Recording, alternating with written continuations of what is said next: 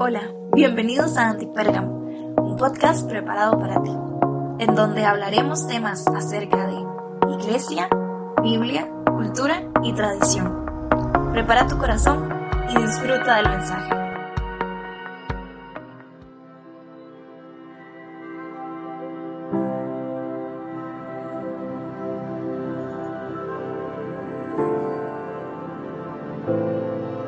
Hey, ¿cómo están? Eh, qué bueno estar por acá en Antipérgamo. Cerramos serie, finalizamos serie, finalizamos mes. Gracias por estar conectados en agosto y con esta serie conectados, eh, lo he dicho en todos los episodios. Mi intención con esta serie era conectarte más con Dios y bueno, hoy quiero cerrar con, con, con algo que te va a conectar a ti y que también puede conectar a los demás con Dios y es acerca de la oración intercesora. Ok, hemos hablado de la oración al inicio, hemos hablado del ayuno, hemos hablado de la palabra de Dios y hoy vamos a hablar de la oración intercesora. Pero yo quiero decirte que este contenido no es mío. Este contenido fue facilitado por la página Got Question, que muy amables me compartieron su artículo para poder estar en Antipérgamo. Y bueno, yo obviamente transcribí un poquito a mis palabras y demás, pero sí el contenido es totalmente de ellos. Así que muchas gracias de verdad por, por compartirlo conmigo. De verdad que para mí fue un honor. Y yo quiero hablar de este tema, ¿verdad? De qué es la oración intercesora. Porque qué significa o qué es o cuál es el ministerio, ¿verdad? Porque siempre eh, se ha hablado en, en, los ministerios que el ministerio de intercesión y demás, ¿verdad? Pero muy sencillo, la oración intercesora es el acto de orar en favor de otros.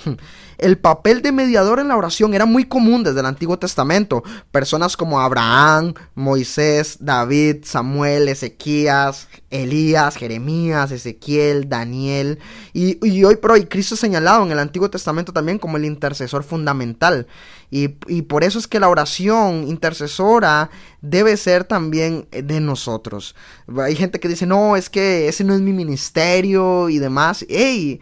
Orar por los demás, orar a favor de otros es necesario, especialmente en los líderes y pastores que nos están escuchando hoy, porque eso es una oración intercesora, es el acto de orar en favor de otros. Y personas que admiramos mucho, por ejemplo, yo admiro mucho a Abraham, a Moisés, ellos intercedieron por muchas personas, así que nosotros debemos de interceder por otros cristianos, pidiendo que Dios les conceda las peticiones de acuerdo a su voluntad. Y en 1 Timoteo 2.5 dice, porque hay un solo Dios y un solo mediador entre Dios y los hombres, y es Jesucristo el hombre. Y es maravilloso que el modelo de la oración intercesora, hay un modelo de, intercesión, eh, de oración de intercesora que está en Daniel 9, que tiene como los elementos, ¿verdad? Como algunos elementos que es muy chiva como hablar y comentar un poco. Y como Daniel los cristianos, nosotros debemos de venir ante Dios intercediendo por los demás, por nuestra familia, por nuestros amigos, ministerio, trabajo, llegar a otros con un corazón contrito y una actitud de arrepentimiento, reconociendo que nosotros no podemos hacer nada. Daniel dice, Daniel fue y dijo, no tengo derecho a exigirte esto, porque yo soy uno de tus intercesores, pero soy un pecador y no tengo el derecho a exigirte nada. ¿Y por qué hablo de esto? Porque la verdadera oración intercesora busca no solamente eh, conocer la voluntad de Dios, eh, y ver que se cumpla, sino verla cumplida sin importar si nos beneficia, sin importar si nos cuesta. La, verdad, la verdadera oración intercesora es buscar la gloria de Dios y no la nuestra. La siguiente lista que te voy a dar es, es aquellos que debemos de ofrecer en nuestras oraciones intercesoras. En 1 Timoteo 2.2 nos dice que por todos los que están en autoridad, podemos orar por todos los que están en autoridad. Filipenses 1.19 nos dice que podemos orar por los ministros. Salmos 122.6 nos dice que debemos orar por la iglesia. Salmos 40, eh, 42.8 nos dice que podemos orar por los amigos. Romanos 10.1 nos dice que debemos de orar por los compatriotas. Eh, Santiago 5.14 nos dice que debemos de orar por los enfermos. Jeremías 29.7 por los enemigos. ¿Cuánto nos gustaría levantar una oración intercesora por nuestros enemigos? Si usted dice amén, dígalo bien fuerte. Eh, también orar por los que nos persiguen. Mateo 5.44. Por aquello que nos abandonan, los puñales, traidores. Esos en 2 Timoteo 4.16 nos dice que debemos de orar por aquellos que nos abandonan. Y 1 Timoteo 2.1 nos dice, adivine por quién, por todas las personas. La Biblia es clara en que todos los cristianos somos llamados a ser intercesores. ¡Boom!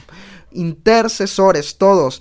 Todos los cristianos tenemos el Espíritu Santo en nuestro corazón y así como Él intercede de acuerdo por nosotros a la voluntad de Dios, nosotros debemos interceder los unos por los otros. Ciertamente Pablo y Pedro, al pedir a otros que intercedieran por ellos, ellos no limitaban su petición a aquellos que tenían un llamado especial a la intercesión, o solamente para los que tenían un llamado al ministerio de intercesión.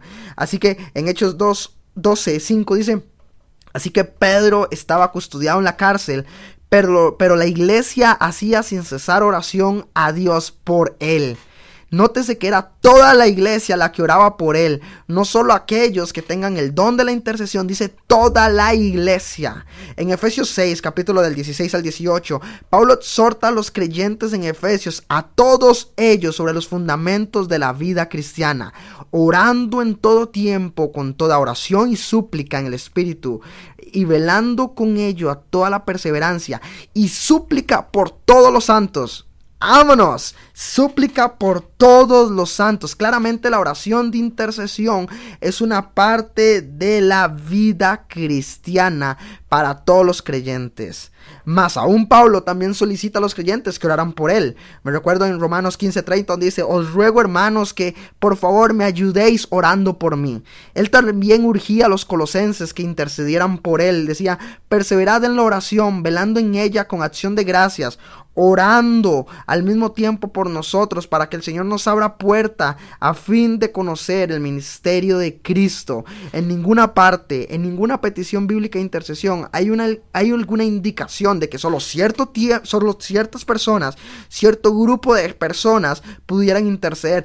Por el contrario, los versículos que te he leído es que aquellos que buscan a otros para interceder por, ellos son los que consiguen ayuda, son los que reconocen que necesitan ayuda de los demás. Ahora, yo quiero hacer un paréntesis con esto. ¿Crees que el ministerio de la intercesión no es para ti? Después de que hemos hablado este, este versículo, estos versículos, ¿o crees que no necesitas que otras personas oren por ti? O al revés, o no es que es que esto me está retando a mí también, créeme. O no es que tú no necesitas orar por otros, orar por tu familia, interceder por tus amigos, por tus enemigos, por tus autoridades. Vámonos. Creo que hoy Dios me está hablando a mi corazón y espero que también te está hablando de que Dios nos está llamando a todos a ser intercedores y con esa forma nos conectamos con Dios. Es el deseo de Dios que cada creyente sea activo en la oración de intercesión. Qué maravilloso y qué exaltado sería el privilegio que, que podemos llegar confiadamente al trono de Dios con nuestras oraciones y peticiones. Sea, imagínate el privilegio de yo poder orar por ti. Imagínate el privilegio de yo poder orar por tus necesidades, de yo poder orar por, por, tus, por tus milagros, por una sanidad, porque eh, no hay mayor forma de cerrar esta serie porque debemos de conectarnos con Dios y a su vez poder conectar a otros con Dios porque todos somos un equipo y en la comunidad antipérgamo todos nos ayudamos, todos somos familia, todos somos un equipo. Así que gracias por escuchar este episodio. Es corto, sé, son menos de 10 minutos, pero quiero retarte que intercedas por los demás. Quiero retarte que ores por los demás y quiero agradecerle a todos ustedes por escuchar todo este mes de agosto y también a God Question por el material que nos brindó y también a, a ustedes, de verdad, por favor, oren por mí. De corazón se los pido, oren por mí, por mis proyectos, por Antipérgamo, por mis devocionales, por la iglesia que estamos plantando. Oren por todo lo que puedan por mí, también por mis amigos, oren por mi familia. Por favor, todos nos necesitamos y todos somos un equipo. Gracias por escuchar Antipérgamo y que se venga la próxima serie. ¡Vámonos! Gracias por conectarte con nosotros. Esperamos que este episodio haya sido de bendición para tu vida. No olvides compartir y te esperamos en el próximo episodio.